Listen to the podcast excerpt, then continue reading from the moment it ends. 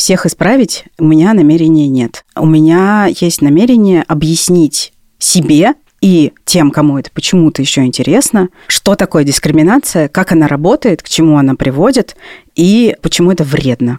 Если кто-то захочет прислушаться, спасибо ему, но догонять каждого э, человека в брюках э, на улице Покровка, прижимать его к стене и бить головой и говорить «пойми, сука, ты дискриминируешь женщин», я не буду.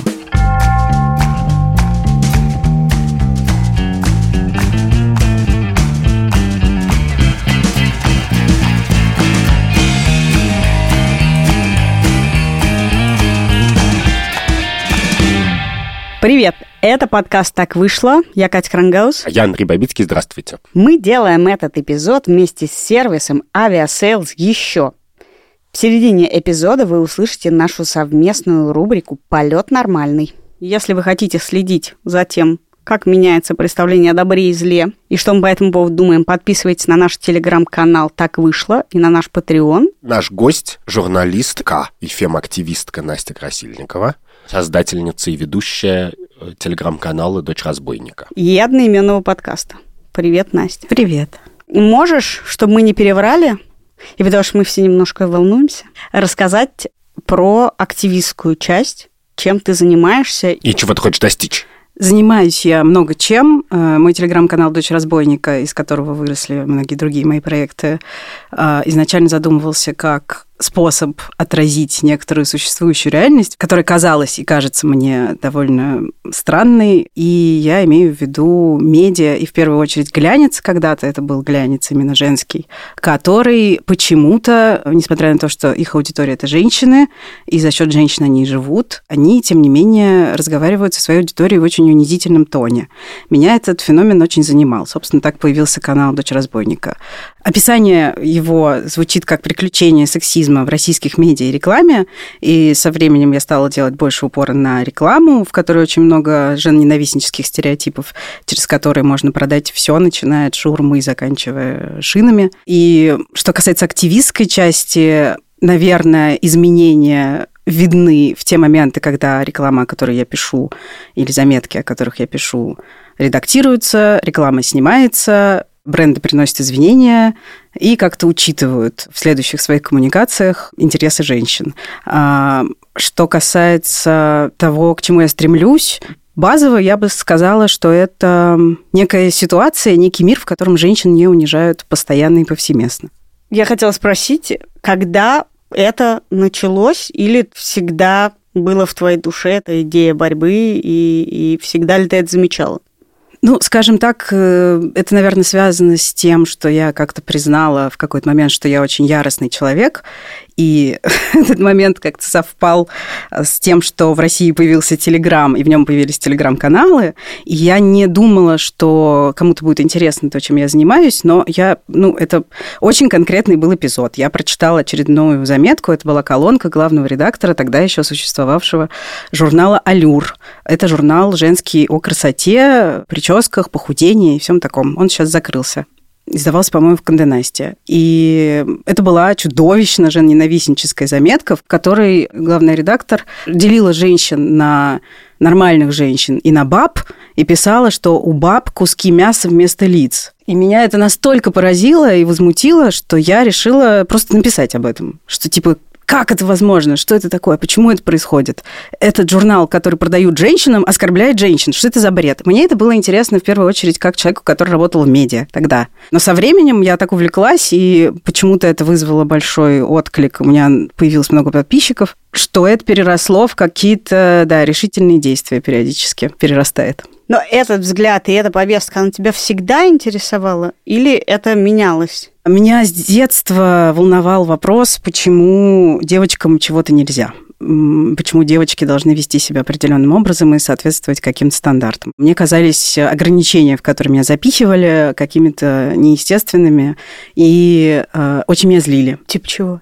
Не знаю, что там, мне нельзя лазить по деревьям, мне нельзя, чтобы у меня были разбиты коленки, мне нельзя э, громко разговаривать, там, вести себя как-то вызывающе. Мне нужно быть э, прилежной, скромной, учиться хорошо, э, там, следить за тем, как я выгляжу. И как бы цель моя – это типа найти мужа. Меня это удивляло, злило, я хотела восставать против этого, но я была маленькая, и я была очень э, ограничена в средствах восстания. А потом я выросла, и оно вот, вот так вот выплеснулось из меня и продолжает выплескиваться. И я приняла в себе вот эту некоторую ярость и очень ее люблю, берегу и подкармливаю. Я должен сказать, что во мне нет этой ярости, но, например, вчера мы писали с Катей дистанционно подкаст, я был в Питере, а Катя в Москве. И я пришел в студию в Питере, и мне сказали, позвони снизу, тебя пустят. И я позвонил, и там на холдоне, когда ты звонишь по телефону, было сказано такой текст а-ля Рюс, добрый молодец, типа, приходи, там, то есть, пятое-десятое. Тебя встретят наши менеджеры-красавицы, инженеры-умники или что-то такое. Я этого совершенно не ожидал, потому что это какая-то хипстерская студия на, на мойке. И вопрос мой естественный состоит в том, современный мир, он часто дает тебе поводы для этой ярости? Да, постоянно. Каждый день по много раз. Ну, во-первых, весь материал, который я собираю в телеграм-канале, присылают мне читательницы, подписчицы, читатели и подписчики э, со всей страны и не только из России. В телеграм попадает, понятное дело, минимум, потому что я просто не могу обработать весь входящий поток. Слава богу, у меня есть менеджер Вика, моя душеприказчица и правая рука, которая за меня теперь все это делает, но в любом случае, ну, как бы я не успеваю обработать все. И ко многому, скажем так, из того, что мне присылают, люди присылают с ужасом, как это возможно, вы видели вообще, что происходит.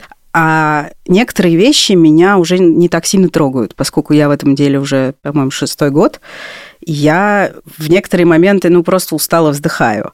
Я не знаю, как это работает. Каждый раз, когда мне пишут женщины про какой-то опыт насилия или дискриминации, который с ними случился, я испытываю гораздо больше, скажем так, гнева, чем когда вижу... Хотя, ну, как бы тоже я не до конца понимаю, какие именно триггеры, что во мне э, врубает, но, скажем так, к большому количеству сексизма я привычна. Иногда, когда я вижу сексистские коммуникации от брендов, которые я уважала или которые мне нравились, это меня удивляет неприятно. Но скорее я не, не шокируюсь больше. Слушай, у тебя в описании телеграм-канала написано, что он о примерах жены ненавистничества. Вчера, по-моему, ты выложила как раз пример тоже хипстерского, молодого, модного бренда Elementary, а до этого шеф-маркета, да, который рекламирует свою еду и свои эти самые через шуточки про то, что если жена не начнет нормально готовить, то муж ее бросит, а у шеф-маркета тоже что-то было примерно того же смысла.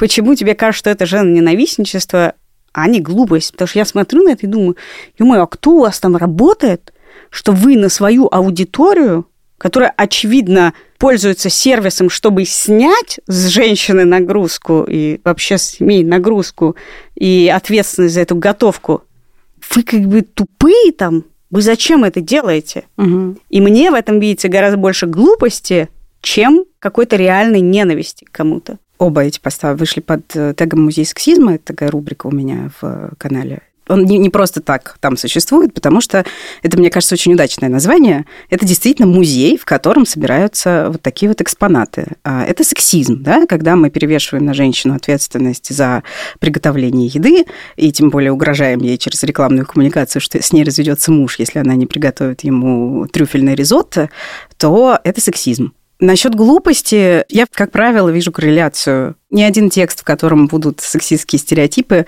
не будет хорошим текстом. Он не будет хорошо написан, он не будет хорошо отредактирован, в нем будут стилистические, возможно, орфографические ошибки.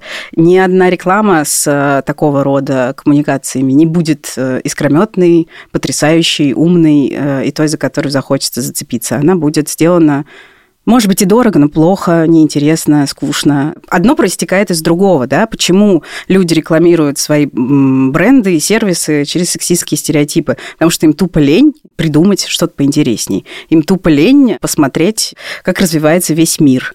Они не могут сочинить не могут, не хотят, не знаю, сочинить какую-то свежую рекламную концепцию. Они обращаются к старым проверенным, как им кажется, методам. Вот таково мое предположение. Я, ну, вот со стороны смотрю, очевидно, на женский активизм, но я ближе видел политический активизм, и там всегда есть одна идея и вступать в переговоры, воевать, как бы, и завоевывать свою аудиторию, а вторая — пойти и сменить систему изнутри, я не знаю, делать лучше рекламу, писать гайдлайны и так далее. А существует гайдлайны или какие-то лучшие практики, которые я надеюсь, что если кто-то нас слышит и вообще-то понимает, что это проблема, потому что мне кажется, что эта проблема даже шире, чем проблема фем-активизма, это проблема, в принципе, оскорбительной, непродуманной идиотской рекламы и идиотской коммуникации. Но существует какой-то гайдлайн, которому можно сказать, вот, вот прочитайте вот этот текст и живите по нему. Нет, не существует. Но существуют в некоторых странах, например, законы, запрещающие такого рода рекламу. В Великобритании, например, нельзя продавать с помощью голого женского тела ничего, что не касается голого женского тела. Ну, условно, если вы рекламируете белье женское, вы можете сфотографировать женщину в белье. Но если вы рекламируете, не знаю, новогодние елки, как вот у нас делают с помощью голой снегурки, ну, так не получится, это будет противозаконно. Никаких гайдлайнов не существует. Я одно время думала сделать такой консалтинг, у меня зародилось название для него, есть концепция написанная.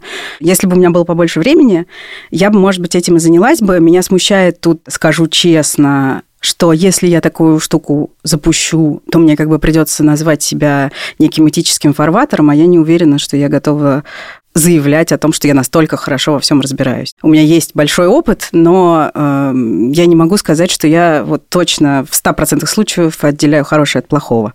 В Америке появилась такая сущность, как э, sensitivity editor, который может проверить твою книжку на э, то, не оскорбляет ли она какие-то уязвленные группы и то, о чем ты говоришь, это же самая боль и есть, что, ну, не знаю, я долгое время считался человеком продвинутым, толерантным, открытым и тонким. И спустя там где-нибудь пару-тройку лет я понимаю, что для меня мир коммуникации в некоторой среде – это минное поле. И я не понимаю, как проверить то, что я коммуницирую, как некоторое мнение, которое, в общем, с моей точки зрения, толерантность и уважение строится не на том, что все думают одинаково, а в том, что мы коммуницируем в некотором приличном виде, чтобы мы не думали. И если их нету, то ты действительно всегда оказываешься на минном поле. И ты через год можешь оказаться тоже в ситуации, когда что-то поменялось, а ты не понимаешь, ты этого не чувствуешь. Абсолютно, но я спрошу у тех, кто понимает. А как ты поймешь, кто понимает? Вот ты говоришь, я отказываюсь быть фарватером, и тоже я тоже не всегда понимаю. А куда идти-то? Нет, э, тем не менее, я такие консультации даю, хоть и они не так часто происходят, как мне хотелось бы. Но, ну, в смысле, куда идти? Фокус-группы для этого существуют, для этого существуют... Э, Фокус-группы кого, если ты не всегда можешь определить, что тут в принципе есть пространство для боли у кого-то? Мы сейчас говорим не, не про женщин, там, про идею э, сексизма. Мы все-таки уже немножко, ну, понимаем, она есть, и лучше бы Икея, когда делает свой рекламный ролик про то, что мужику, значит, не, некуда деться, потому что женщина своими детьми тут все заняла – ну, в принципе, думаешь, ну, чуваки, ну, уже можно было кому-то показать, и почему действительно у вас ни на какой стадии не, не родился вопрос, нет ли тут проблемы? Я не верю, что не родился вопрос, нет ли тут проблемы, ни на какой стадии. Я не верю, что, ну, как бы видно, да, что у этого ролика большой продакшн. Я могу себе представить, как его делали, я могу себе представить, сколько там человек было на площадке, сколько человек потом это монтировало и утверждало. Я не верю, что ни у кого не возникло никакого вопроса. Я абсолютно уверена, что любой человек, который, в принципе, смотрит по сторонам, прекрасно знает, а, где сексизм, а где не сексизм, условно, или где тонкий лед, а где нет. Я думаю, что половина этих коммуникаций, ну, я их сейчас пополам делю условно, делается из расчета на то, что мы сейчас оскорбим феминиста ГГГ, посмотрите, как сейчас у всех бомбанет, потому что люди в России верят, что черный пиар это тоже пиар. А вторая половина делается потому, что не знаю, кому-то кажется, какому-то начальнику кажется, что это очень остроумно, и его мнение перевешивает мнение, условно, э, всех остальных людей, которые говорят ему, типа, чувак, это несовременно. То есть это некоторый симптом еще того, что организация устроена не самым разумным да. и, и либеральным способом. Безусловно. Я думаю, что Потому да. что среди моих знакомых, которые комментировали вот последний ролик «Окей», было очень много людей, которые разного пола, которые сказали, ну окей, чуваки, ну вы типа шведская корпорация, но неужели правда не нашлось человека? И это очень человеческая эмоция, что вот ты смотришь такой ролик и думаешь, блин, ну неужели действительно просто там нет человека, такой должности, который просто обычный нормальный студент, не обязательно он должен быть философом моральным, который просто в какой-то момент должен говорить, чуваки, вы охренели. И ощущение, когда ты смотришь, или когда вот я звоню в эту студию и слушаю Hold On, такое, что просто хочется, чтобы был какой-то один человек, который сказал, вы охренели, и ты говоришь, что эта проблема не в этом, что этого человека нет, а в том, что этого человека как бы не слушают. В случае Роликом Икея я уверена, что это так. Хорошо. Мой вопрос был про то, как понять, где ты можешь задеть. И на все ли задетости мы можем обращать внимание, если в принципе э, высказывание мнения, которым не может быть э, задеты ничьи чувства. Думаю, что есть. Ты но... же понимаешь, например, что твои мысли и твое мнение задевают очень много чувств у разных людей. Да, Катя, я фем-активистка и получаю угрозы от мужского государства регулярно. Ну, я думаю, что да, я понимаю. В общем, наверное, да, невозможно не задеть э, ничьих чувств, если ты открываешь рот и делаешь это публично.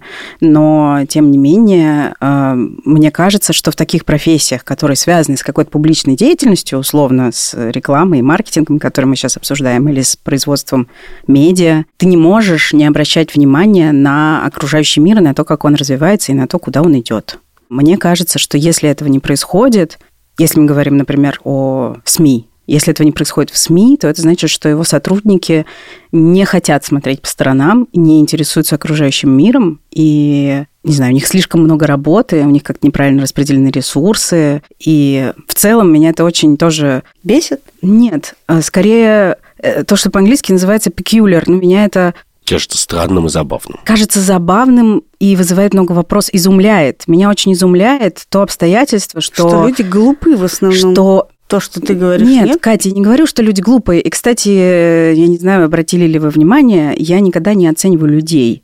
Я оцениваю результат их труда. Я не знаю, что именно привело к тому, что результат их труда вот таков. А, то, что они глупые, то, что у них мама заболела, то, что они в депрессии, то, что у них других проблем полно, то, что их сосед с утра залил. Я не знаю, что именно привело к тому, что они написали вот такую заметку или, не знаю, начальник у них э, подонок. А, понятия не имею. Я критикую результат труда.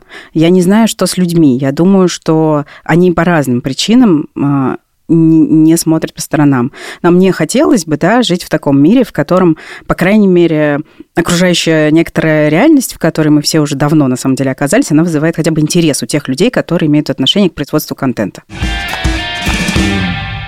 Это проблема, вот если мы вернемся к ролику Икеи. Решается ли в широком смысле? И поправь меня, если я не прав, у меня есть ощущение, что сексистская реклама это не просто как бы глупость, когда женские журналы печатают, а это еще некоторое воспроизводство культуры, которое производит в результате насилия и, в принципе, вещь, которая делает мир хуже. И даже если Икея совсем этого не имела в виду, и это одна из причин, почему ты с этим борешься. Да, конечно. А вот эта общая э, сексистская культура воспроизводимая, она способна измениться просто от того, что будет больше женщин на а, executive э, positions, на как бы директорских позициях. Она просто демографическая или она так не решается? Ну, э, больше женщин на условно советах директоров крупных компаний решит проблему скорее трудового неравенства, угу. да, и не то, что прям решит, но, по крайней мере, начнет решать проблему трудового неравенства. Но это далеко не единственная проблема, с которой сталкиваются женщины. Вот, поэтому мне кажется, что ну, как бы даже если мы прямо сейчас э, во всех «Газпромах» сделаем так, что 51% э, в совете директоров будут женщины, это ничего не, не решит, нет. Это связано с тем, что сексистская культура, ее носителями являются не только мужчины. Да, конечно. К сожалению, вопрос э, внутреннего женоненавистничества, он очень острый. Да, женщины очень часто очень не любят женщин. Это, к сожалению, проявляется в том числе и насилием Моя любимая тема э, – это акушерская агрессия и насилие в родах. И, и там как бы авторами насилия, как у нас сейчас принято говорить, э, чаще всего бывают женщины по отношению к другим женщинам. То есть это культурная, я не скажу культурная война, но культурная кампания, которую ты ведешь, она направлена на всех. Конечно. Я не веду войну против мужчин. Мне сегодня кто-то написал «Здравствуйте, феминистка, мужа-ненавистница». Я не мужа-ненавистница, я не веду войну против мужчин, я Я в целом, да, хотела бы просто э, жить в другом мире, в котором женщин не унижают с такой регулярностью, как это происходит сейчас, основываясь только на том, что они женщины. А скажи мне, ты думала о том когда-нибудь, что этих женщин и этих мужчин, которые унижают женщин в разной, в разной форме и в рекламе, и буквально, и э, э опосредованно, воспитали женщины, что эта культура, она воспроизводится с двух сторон. Я бы не стала перекладывать ответственность на женщин э, целиком. Мне кажется, что по-разному у всех. Кого-то женщины, кого-то не только женщины. Упрощая все, да, есть некоторый способ, скажем так, растить девочек в ожидании от них определенного соответствия гендерной роли. Э, но я не думаю и не наблюдала, наверное, что эти ожидания на них накладывают именно их матери. Мне кажется, что это в принципе... Ну, я говорю не именно, а, безусловно, чисто статистически мать участвует в воспитании и мальчиков, и девочек гораздо больше времени и, и глубже, чем отец в нашей стране. Можно ли так? Отец участвует меньше. Мне кажется, что мы недооцениваем роль случайностей в том, как формируются эти установки. У меня было, например, одно интервью, я хотела книжку написать как раз об этом, как из людей делают женщин, я хотела ее назвать. И я брала интервью у одной женщины, которая мне рассказала, что когда я был 4 года, она или 5, она пошла в магазин, одетая как обычно, и продавщица в магазине сказала ей, ты почему выглядишь как парень, что это за замызганные шорты, разве девочка может так выглядеть? Это вообще позор, тра-та-та. И ей было там 36, когда она мне давала это, это, это интервью. И она говорит, что на нее, ей никогда в жизни такого не говорили родители, что на нее эта продавщица в магазине повлияла так, что она до сих пор испытывает сложности с тем, как она одевается. Мне кажется, что очень много впитывается из окружающего мира, что далеко не все впитывается обязательно от родителей. И еще мне кажется, что важно, что многим людям хочется, когда они вырастают, опровергнуть то, чему их учили в семье, и встать в некоторую оппозицию к этому. И это тоже нормально. Поэтому я думаю, что да, это, безусловно, часть культуры, это очень часто часть воспитания, но такие взгляды формируются не только в результате чего-то одного. Как они меняются? Ну, если человек смотрит с интересом по сторонам, то, возможно, они меняются. Но тогда это в меньшей степени зависит от тебя и от твоей борьбы. То, как люди смотрят по сторонам, зависит, как ты правильно сказала, от того, протек ли на их сосед, любил ли их мама, а как мы знаем, с этим бывает много проблем, что у них происходило в детстве. И это в гораздо меньшей степени зависит от того, что ты им объяснишь, ребята, не надо так делать. А мне, кстати, не так важно, чтобы у них поменялись взгляды мне не так важно, чтобы у них поменялись взгляды, как то, что они просто перестали бы это делать. You know? я понимаю, что есть огромное количество людей, которые очень плотно вцепились в привычную картину мира. Есть огромное количество людей, которым в ней уютно, тепло, как в домашних тапочках. Другой вопрос, что современность просто может потребовать от них, чтобы они перестали через э, женоненавистнические стереотипы продавать свою Кока-Колу там или что угодно просто потребовать. А Кока-Кола это делает? Нет. Ну, хорошо, свой сок добрый. Но я получаю очень много таких комментариев и сообщений, что типа «спасибо, вы поменяли мои взгляды». Я научился или научилась замечать э, вокруг себя вот это все и поняла, что с этим не так. Или понял. Ну, то есть это нормативная позиция. Вы делаете мир хуже, вы делаете неправильные поступки, и вы должны перестать вне зависимости от того, чего вы хотите в этот момент. Никто не, не должен важное э, наблюдение. И в целом то, как я вижу мир, и мое какое-то представление о том, что хорошо и что плохо, оно не обязательно для всех. Я понимаю, что люди с противоположными мне взглядами наверняка верят в них с такой же яростью и гордостью, как я в свои. А, и я не против этого. Но ты говоришь, я не считаю, что кто-то что-то должен, и что все могут иметь какое угодно мнение, но ты за минуту до этого говоришь фразу «мир может потребовать». Да. И ты работаешь в том числе на то, чтобы мир требовал. Абсолютно. И ты считаешь, что одно другому не противоречит, что мир может Конечно, требовать, нет. но ты не должен. Конечно, нет. В смысле, Икея не сняла свой ролик после поста в телеграм-канале «Дочь разбойника». Вот Elementaree сняли свою рекламу. И то, и другое абсолютно обычный исход. И то, и другое случается регулярно. Но ты же хочешь, чтобы Икея была вынуждена это сделать. Да, рано или поздно это произойдет. А теперь наша совместная с сервисом Aviasales еще рубрика «Полет нормальный», в которой мы обсуждаем разные этические проблемы путешествий. Если кому-то кажется, что мой голос изменился, это потому что, пока мы начали записывать эту рубрику, я уехал в Ереван. И ты же знаешь, что я обычно делаю, когда я сижу в каком-нибудь городе. Ты, я знаю, ты безумный турист. Ты, во-первых, любишь выучить алфавит страны, в которую ты летишь. Я знаю, эти такие странные увлечения. И пытаешься научиться читать сразу на этом языке. Именно. Я буквально этим занят. И, как известно, армянский алфавит придумал великий просветитель Машроп Маштоц почти 2000 лет назад. И это большой предмет армянской гордости.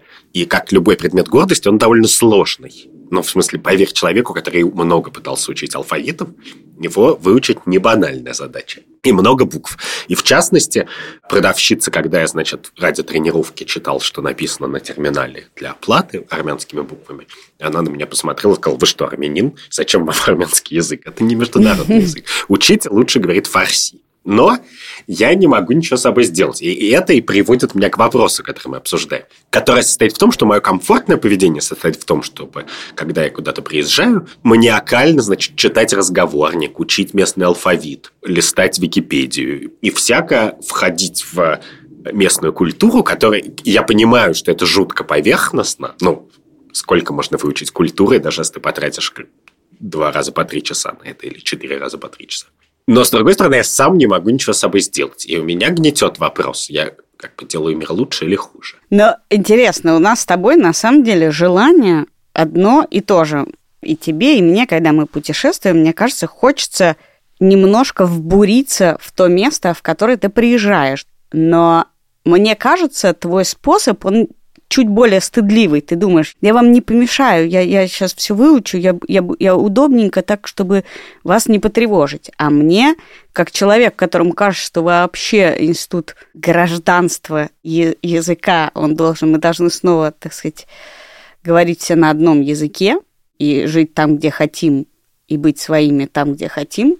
И мне кажется, я тоже очень стараюсь, но я стараюсь с точки зрения того, что я всегда сразу пытаюсь вести себя в любом городе как человек, который тут живет. Только я не делаю вид, что я местная и что я выучила язык, а я живу как экспат. Экспатов по всему миру очень много. И я стараюсь ходить в те места, в которые ходят местные. Я не, Местные экспаты? Нет, местные местные. Я такой не экспат, который работает на Нью-Йоркское бюро чего-нибудь и, значит, тусуется только с экспатами, а более lower класс, который ходит и ест, значит, лапшу, где все едят лапшу, и ты можешь увидеть эти места, потому что в них сидят местные люди. И Катя Крангаус. И я, да, я выхожу, иду, не торопясь, значит, беру где-нибудь кофе и иду, пытаясь, потому что я-то, в отличие от тебя, еще не хожу обычно в музеи в городах, я просто провожу как местный, местный выходного дня. Понимаю. А удивительно, какое ты подняла сложную ценностную проблему что, в принципе, я же тоже противник как бы границ. Я тоже считаю, что всех надо принимать, как они есть. Но ты хочешь упороться потому, чтобы как будто бы не нарушить местный колорит. Но на самом деле ты все такой же чужак, как я. Конечно, я это, я это знаю. Еще и тщеславный чужак. Потому что я думаю, а, я знаю алфавит. Представься, на улице к тебе в Москве подходит человек, который вчера выучил русский алфавит и пытается тебя что-то спросить. Ты думаешь, господи, чувак, ты можешь просто по-английски нормально сказать? Я тебе помогу. Он такой, где краемлали мягкий знак? И ты такой, что ты там говоришь? Неужели да. ты думаешь, что ты таким образом облегчил нам коммуникацию с тобой? Это, кстати, интересный вопрос, потому что, конечно же, когда я вот покупал сегодня кофе, и армянский язык – это редкий язык, в котором кофе будет не кофе, а по-другому. По-армянски Ого. кофе будет, будет сурдж. И я, мало того, что это случайно узнал, но я еще прочитал слово сурдж и жутко собой гордился, жутко. И показал всем своим видом, значит, э, человеку, который мне продавал кофе, что я прочитал слово сурдж и понял его. И человек, который мне продавал кофе, он тоже очень обрадовался. И я думаю вот после твоих слов, что, может быть, он обрадовался просто потому, что у меня было хорошее настроение. И потому что он вежливый, потому что он всех понимает. Но, в принципе, конечно же, я должен сказать, что я абсолютно уверен, что я каждый раз, когда я выучиваю 4 турецких слова, 30 армянских букв, э, значит, грузинское приветствие и 17 фраз по-испански, Я каждый раз думаю, что все-таки делаю мир более связанным и дружелюбным местом. Что я борюсь с каким-то колониализмом, потому что вот ты про это не сказала, что это же колониалистская такая идея, что Конечно, вы все говорите по-русски тут в Ереване, потому что вы часть Российской империи. Ну, на самом деле. Я не знаю, кстати, в Ереване это не так сильно воспринимается, но я уверен, что есть люди, которые могут так и думать.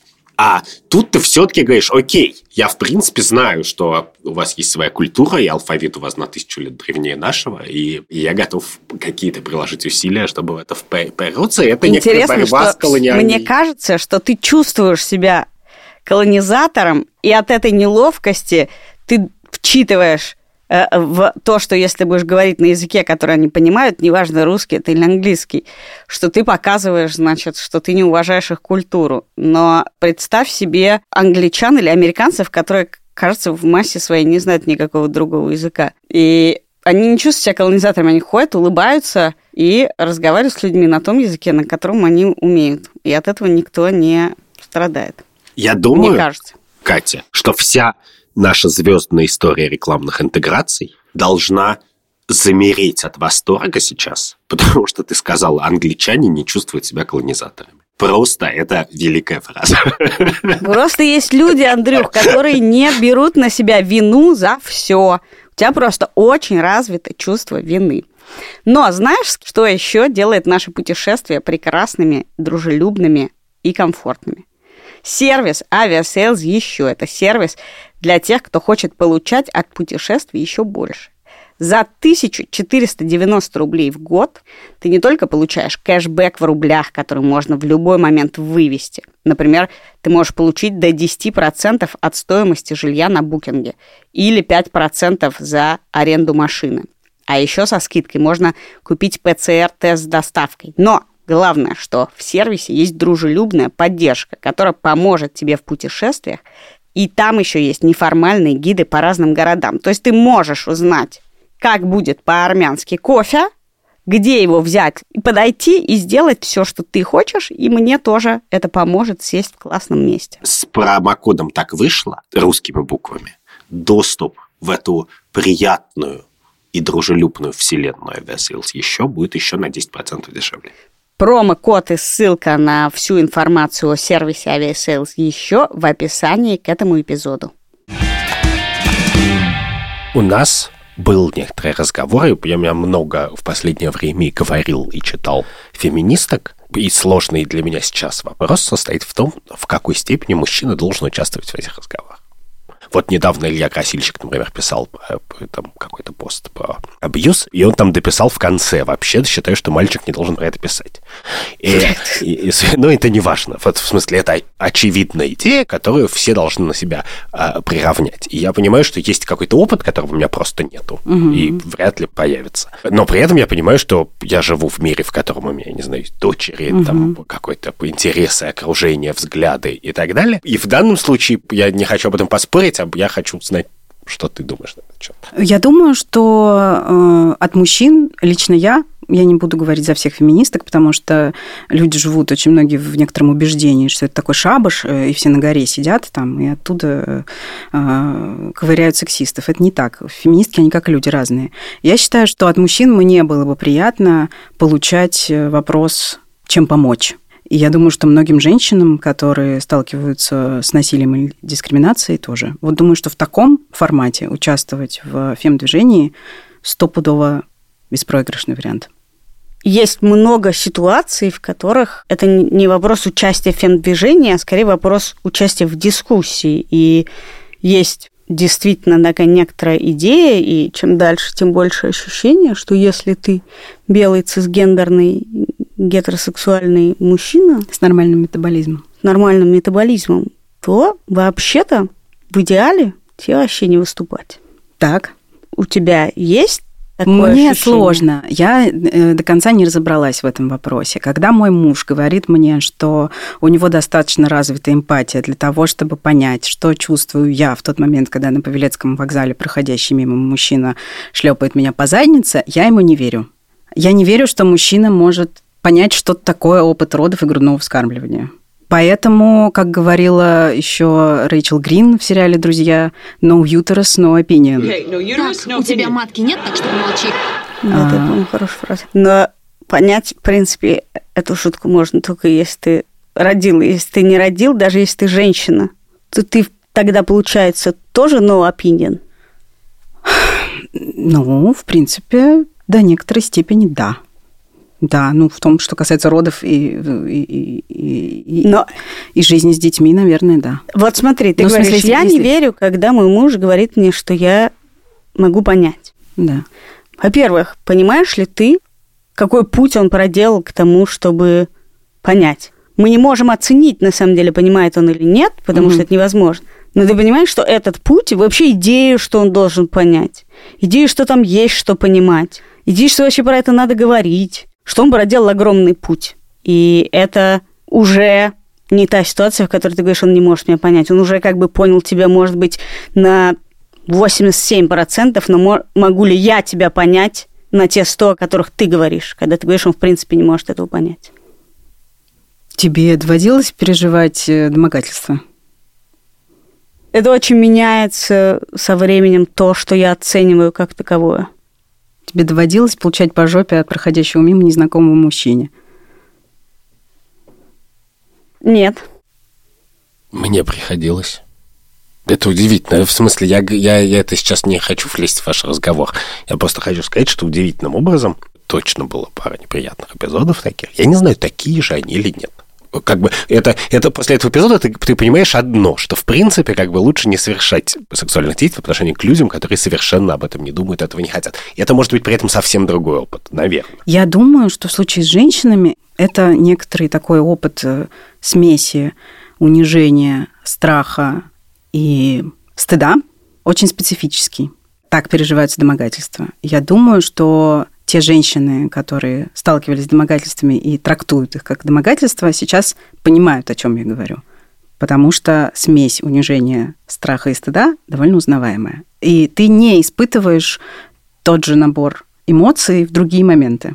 Предполагаю, что в случае, когда вы сталкиваетесь с такого рода действиями, вы находитесь в обстоятельствах, когда вы можете дать сдачи ну, как бы я, как правило, не могу, да, в таких обстоятельствах э, сделать то, что мне хочется, да. Мне хочется прописать э, человеку кулаком в лицо, но я не буду этого делать, потому что жить хочу. Подожди, но разве сейчас ты не сказала Ан- Андрею, что, несмотря на то, что у него был такой опыт, этот опыт не, не такой же? Да. Да, абсолютно, я так и сказала. Да, я считаю, что это не такой же опыт, потому что, как правило, когда это происходит между мужчинами, а, там есть другой еще контекст. Там есть контекст э, физической силы, которого нету в, в том случае, когда это происходит со мной, да, с женщиной. Но, кажется, если я правильно поняла, та история, которую только что описал Андрей, он был маленький, и был какой-то мужчина. Ну, вот как бы самый неприятный опыт в моей жизни был, когда я в 13 лет ехал в поезде, и ко мне поставил проводник довольно однозначным да, образом. Но это, это речь про детство, да? Из детства это совершенно другая история, безусловно. И когда мы говорим про детство и сексуализированное насилие в детстве, жертвами которого становится каждая пятая девочка и каждый четырнадцатый мальчик в мире, это тоже про неравенство, да, и это тоже про некоторую зависимость от взрослых людей, которая совершенно другая, да, она по-другому переживается, чем опыт домогательства мужчины к женщине.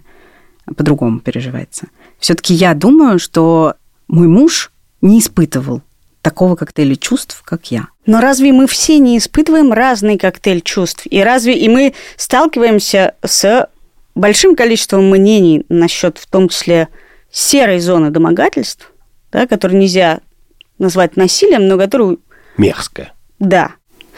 Да а, нет, можно назвать и мы, насилием. Мы видим и в каких случаях мы говорим, ну, это очевидно защитная реакция, да, у старшего поколения мы видим сильное отторжение того, чтобы называть это насилием. У меня есть мнение о том, что это происходит, потому что культура достоинства не позволяет им это так видеть, и потому что признание того, что очень много в их жизни было насилием, заставит их пересмотреть очень много в своей жизни, и для людей это очень тяжелый опыт, но мы видим, что и в одной среде, в одном поколении это переживается очень по-разному, и мы испытываем вообще-то очень разный коктейль чувств. И на самом деле даже в этой коммуникации у нас есть напряжение, и мы все испытываем некоторые чувства, и, может быть, нас что-то задевает в этой коммуникации.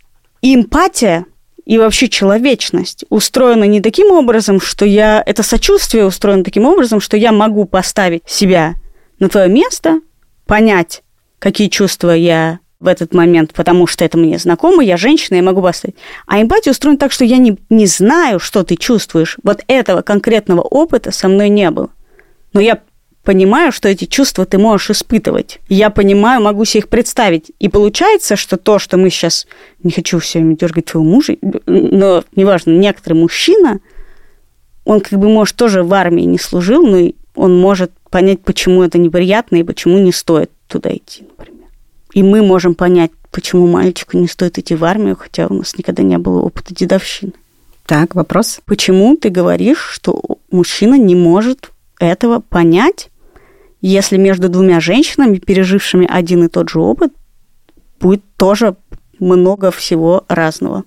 Потому что я, во-первых, много общаюсь с женщинами, во-вторых, много разговариваю с ними о опыте насилия, которое они пережили. Это моя специализация. Я нахожу очень много общего в том, что рассказывают разные женщины о том, как они переживают насилие. Это очень часто описывается даже в похожих словах. Хотя женщины могут быть разным, разного возраста, разных бэкграундов, из разных мест. Есть некоторые очень узнаваемые вещи в том, как переживается насилие. Я не психолог и не психотерапевт, но я наблюдательная, я журналистка, вот, поэтому я эти вещи замечаю.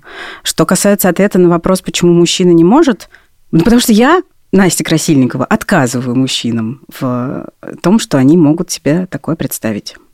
Я думаю, что эту границу каждый для себя проводит э, самостоятельно. И мне нет задачи убедить тебя в том, что нет, на самом деле все не так, и ты должна считать так же, как я. Не должна. Я, э, ну, ну ты, скажем так, ты, мне ты... не хочется тратить свое время на то, чтобы убеждать мужчин, которые не верят в то, что, условно, дискриминация существует, э, дискриминация женщин существует, и ей подвергаются более-менее все женщины, это болезненно, это проблема, и это неравенство.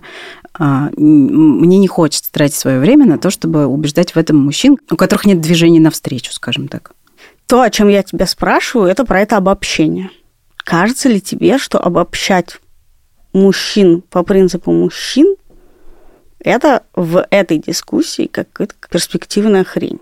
Можем ли мы переубедить человека в чем-то? Можем ли мы половине человечества, которое во многом участвует в том, что так нас ранит, и не только нас, если мы говорим, чувак, ты не способен это понять, просто потому что ты чувак, молчи.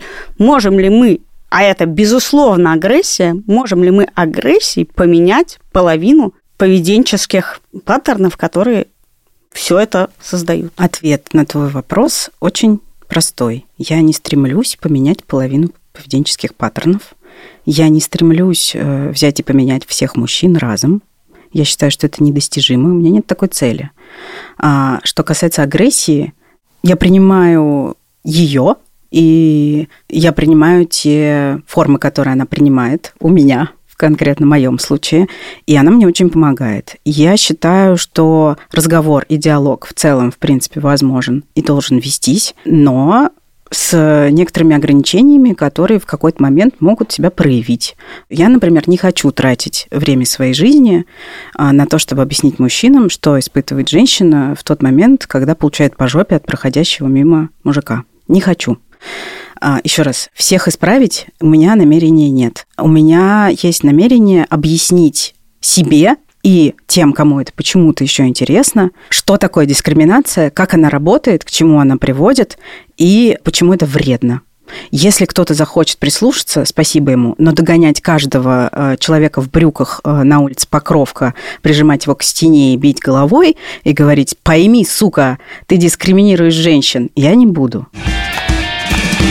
Мне кажется, что э, задача борьбы с насилием, она вообще-то не всегда требует точного понимания, что именно чувствует человек, если мы просто знаем, что человеку от этого плохо, и он это говорит. И мы знаем, что это выглядит как насилие, квакает как насилие, и, и что нет никакой проблемы понять, что своей рукой не надо трогать другого человека, если он этого не хочет, и для этого не нужно, честно говоря, влезать в другую душу. Мы можем в этом смысле договориться с разных сторон, все люди, которые там хотят, чтобы насилия было меньше, они могут сказать, окей, мы не будем залезать в душу друг друга, а просто договоримся, что его будет меньше. Изменим не взгляды, а поведение.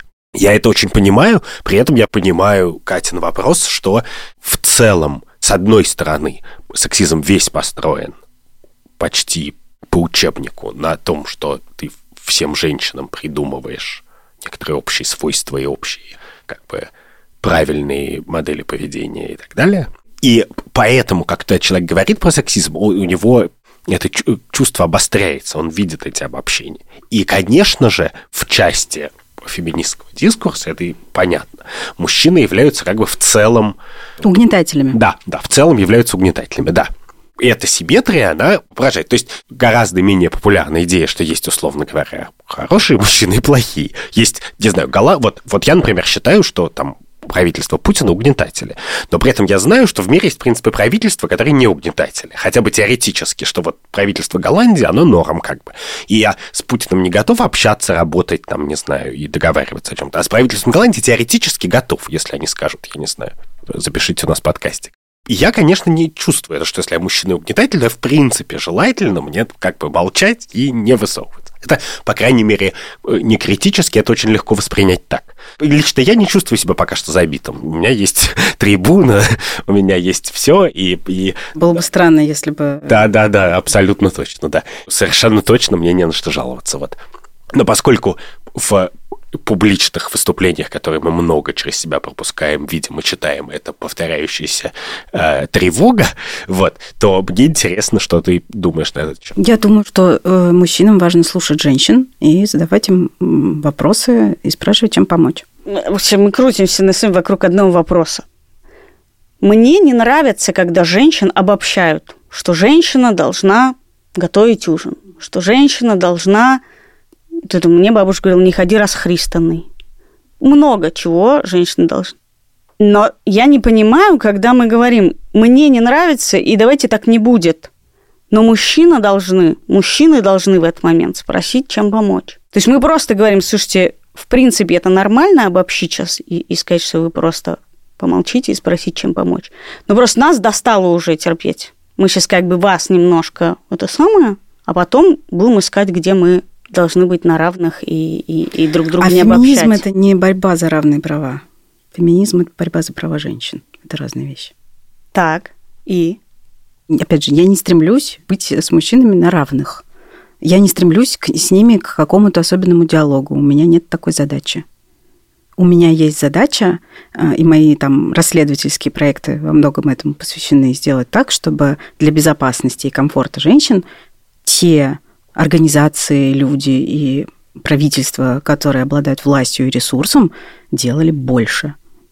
А можно ли сделать так, чтобы насилие стало меньше, не взаимодействуя с мужчинами? С теми, кто производит 95% его, судя по всему. Это совершенно, абсолютно, мне кажется, неправильный вопрос. Для того, чтобы насилие стало меньше, а, нам нужны работающие законы, другое, другая школа, а, другие представления людей о телесных границах и о своем собственном теле и очень много чего еще. И здесь, безусловно, это касается абсолютно всех, и мужчин, и женщин. Безусловно, всем надо взаимодействовать, хотя бы потому, что в Госдуме всего, сколько там, не помню, 16-24% женщин, ну, короче, мало. Безусловно, это касается мужчин, и ты их никак не обойдешь. Да, надо будет с ними взаимодействовать. Я еще раз говорю, у меня нет задачи перевоспитать, а ты со мной разговариваешь как с человеком, у которого она есть, но у меня ее нет. Может быть, я, я просто не тот человек, с которым... который хочет, чтобы насилие стало меньше. Безусловно, и у меня нет задачи перевоспитать мужчин в этом смысле тоже. Я считаю, что э, компания Яндекс должна ввести для водителей Яндекс Такси правила, которые будут запрещать им харасить пассажиров пассажирок и провести для них тренинги о том, как именно наступает уголовная ответственность за изнасилование женщины, которая едет с тобой в такси. Вот это, я считаю, сделать необходимо. А перевоспитать каждого мужчину, который работает в Яндексе, мне похуй. Пусть будут сексистами сколько им угодно. Понимаешь? Что-то у меня не сходится в этом. Потому что, когда ты говоришь, меня интересует результат, результат или закон или что-то, то с одной стороны, да, мне тоже все равно, как бы кто что думает. Но я верю, что то, что человек думает, имеет непосредственное отношение к результату. Я не, гораздо меньше придаю протекшему соседу э, власти над моим умом, чем то, что я в принципе думаю о том, как можно, как нельзя, что хорошо и что плохо.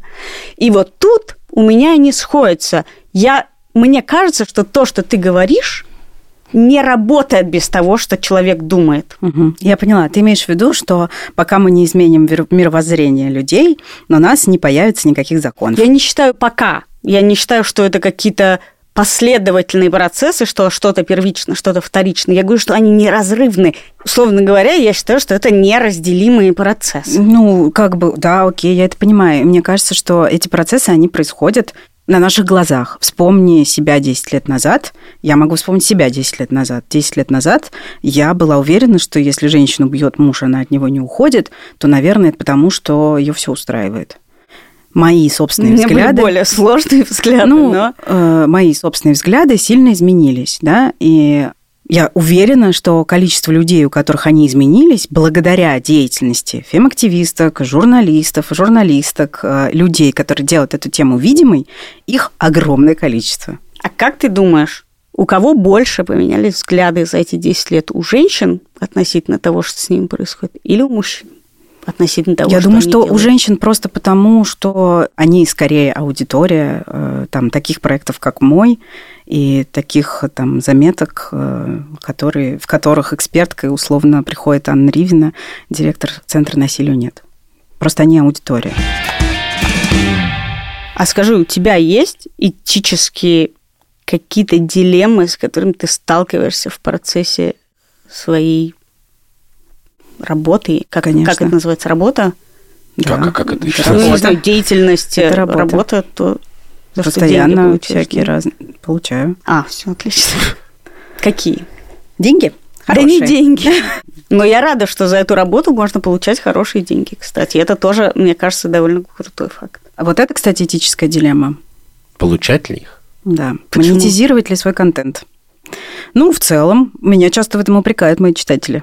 Как вам не стыдно зарабатывать на нас? Потому что честное дело и деньги – это э, как то, что должна девочка, что это не... не... Нет, э, просто как бы вот мы искренне, значит, интересуемся повесткой, а вы нам тут рекламу пихаете. Нет, суть твоя дилемма, она Моя такая же? дилемма. Да, ну, в смысле, в меня попадают зерна сомнений, из которых потом вырастают э, грозди гнева. Я как бы для себя, скорее всего, ее решила, но тем не менее, да, иногда меня это беспокоит. На самом деле этических дилемм полно, они возникают постоянно. Особенно, когда делаю там, журналистские проекты, разговариваю с э, женщинами, которые пережили разный опыт насилия. Я должна давать две стороны, но в случае с насилием это мне не хочется делать, потому что на чьей стороне я, всегда понятно. И Опять же, я решила для себя этот вопрос, потому что я делаю то, что я делаю так, как я это делаю, но сомнения у меня эти все равно остаются. Что, условно, что мне нужно было, когда я делала расследование про насилие в такси, поехать в колонию, где сидит насильник, которого посадила моя героиня после того, как он ее изнасиловал в такси, и с ним поговорить. Но я этого не сделала. Должна ли я была это делать? Очень долго про это думала. Дилемм, короче, до хрена. Есть ли какие-то места в современной повестке и, и вообще в, в, в разговорах в той среде, в которой ты работаешь, которые ты не понимаешь, в которых ты чувствуешь, что ты не понимаешь Да. и не чувствуешь? Я не понимаю, что я э, думаю про Джоан Роулинг и связанный с ней трансфобный скандал. И вообще, в принципе, про трансфобию и про права трансперсон мне сложно. А, мне сложно в теме порно. Сложновато. А ты можешь чуть-чуть расшифровать? В смысле, ты не понимаешь, но понятно, что у тебя в этом смысле, видимо, какие-то разные внутри мысли и чувства. Мне очень сложно с трансперсонами представить себе, вот как раз к слову об эмпатии и сочувствии, о том, что мы говорим, представить себе, через что человек проходит в тот момент, когда он оказывается перед необходимостью скорректировать пол и идет на это. Поэтому я не понимаю, как это устроено. Я специально проводила упражнения, когда я пыталась обернуть свой мозг вокруг того, что происходит у человека в голове, вот в те моменты, которые, вот, которые я сейчас описала. И я не могу. Я не понимаю, как говорить об этом, как говорить о правах транслюдей. И в этом смысле ты не понимаешь обосралась ли Джоан Роулинг или нет, или что? Я думаю, что it's not my place, короче. Это не то, что я могу оценить, потому что Джоан Роулинг живет в другом контексте. Она знает контекст, в котором она живет, она знает, к чему могут привести ее слова, но я не в этом контексте, и поэтому эксперткой себя в этом вопросе я назвать не могу. Поэтому, когда мне звонят и говорят, Настя, прокомментируйте, я не комментирую. Есть вещи, про которые я не могу как-то экспертно выступить. Мне сложно. Там Таня Никонова могла про порно, например, говорить прекрасно. Я не очень понимаю, мало про это читала. Не, не... очень понимаю, потому что у тебя нету личного боли в этом? личной боли в этом нету, даже не в этом дело. Не, когда не ты все, говоришь про порно, я... это в смысле, насколько это Нет, что? Э, про порно, когда я говорю, ну, как бы порно в современном прогрессивном фем-дискурсе считается одной из форм дискриминации женщин. Для меня это вроде бы понятно, но я не углублялась, чтобы говорить об этом с какой-то уверенностью. То есть, если мы с тобой сейчас заведем разговор про то, почему порно это дискриминация женщин, возможно, в какой-то момент я начну плавать в аргументах, в базе, в теории и во всем таком. Слушай, а тебя бесит, когда тебе задают все эти вопросы? Когда тебя просят обсуждать и задают и задают вопросы о вещах, которые ты считаешь, нечего обсуждать? Нет. Меня бесит, когда мне задают одни и те же вопросы про меня, ну, типа, когда меня спрашивают, а расскажите, как вы стали феминисткой. Я просто уже не знаю, как еще рассказать эту историю. Но нет, мне кажется, что это как, знаете, когда мне, мне регулярно пишут с центральных российских телеканалов и зовут в эфир. И там к Гордону, к еще кому-то Малахову. А, и я не хожу. Аня Ривина, директор «Насилию нет» и моя подруга, мне говорит, ходить надо везде. Ты должна везде ходить, куда зовут, мы должны, значит, быть везде, чтобы голос разума звучал даже там. Но я, скажем так, я готова эти разговоры вести, э, отвечать на эти вопросы, когда я вижу, я уже говорила об этом сегодня, что человек э, искренне заинтересован, по крайней мере а, а не когда он разговаривает со мной из своей средневековой ну, типа, позиции. Скажи там, что тебе надо сказать. Да. Ну, условно, Гордону я не буду объяснять, что такое право женщин, ему неинтересно это. Он в гробу это все видал. Ну, как бы. Мне неинтересно разговаривать с людьми и доказывать что-то людям, которые вообще никакого движения навстречу не делают. И те, которые делают какое-то движение навстречу, я готова делать это бесконечно. Мне кажется, просто позиция Анны Ривиной скорее в том, что Гордон, ладно, с ним клеймо ставить негде, но там перед экранами сидит еще сколько-то... Абсолютно, она очень понятная да. позиция, да. Но я для себя выбираю этого не делать просто потому, что э, мне же своих сил жалко. Мне жалко моего красноречия, моего времени и моих нервов. Да, я не хожу, кстати, по той причине, что я знаю, что это меня, даже если это принесет какую-то пользу, да, там, когда была история со, со школой, с насилием, что меня это заденет гораздо больше, чем я готова ну, как бы за эту пользу заплатить. Я думаю, что у тебя отчасти тоже, что как бы то, как тебя там нарежут, нет? Ну, я думаю, да, о том, что я не контролирую монтаж, но это, ну, как бы меня мало что задевает. Я... Правда? Да. Ну, да. Я получаю такие сообщения ну, подожди, это само по себе не дает тебе защиты от того, что ты получаешь много говна. Ну, я привыкла. Ну, в смысле, как бы я примерно все аргументы, с которыми можно прийти и попытаться опровергнуть то, во что я верю, примерно со всеми я сталкивалась. С самыми разнообразными оскорблениями и угрозами регулярно. Ну, как бы я довольно тефлоновая в этом смысле. Не пригорает? Или что ты имеешь Прочная. Тефлонова ничего не, не, не пристает. Как у, как у Росомахи, э, это адамантий в, mm. между костяшками. Мне очень симпатична мысль, что на Первый канал надо ходить не потому, что ты кого-то убедишь или не убедишь, а потому что даже если ты активист, ты должен жалеть себя тоже и, в принципе, к себе тоже хорошо относиться. И на Первый канал действительно зачем идти так? Веришь ли ты, что есть люди, пережившие насилие, у которых нет травмы на этом месте. Да, конечно.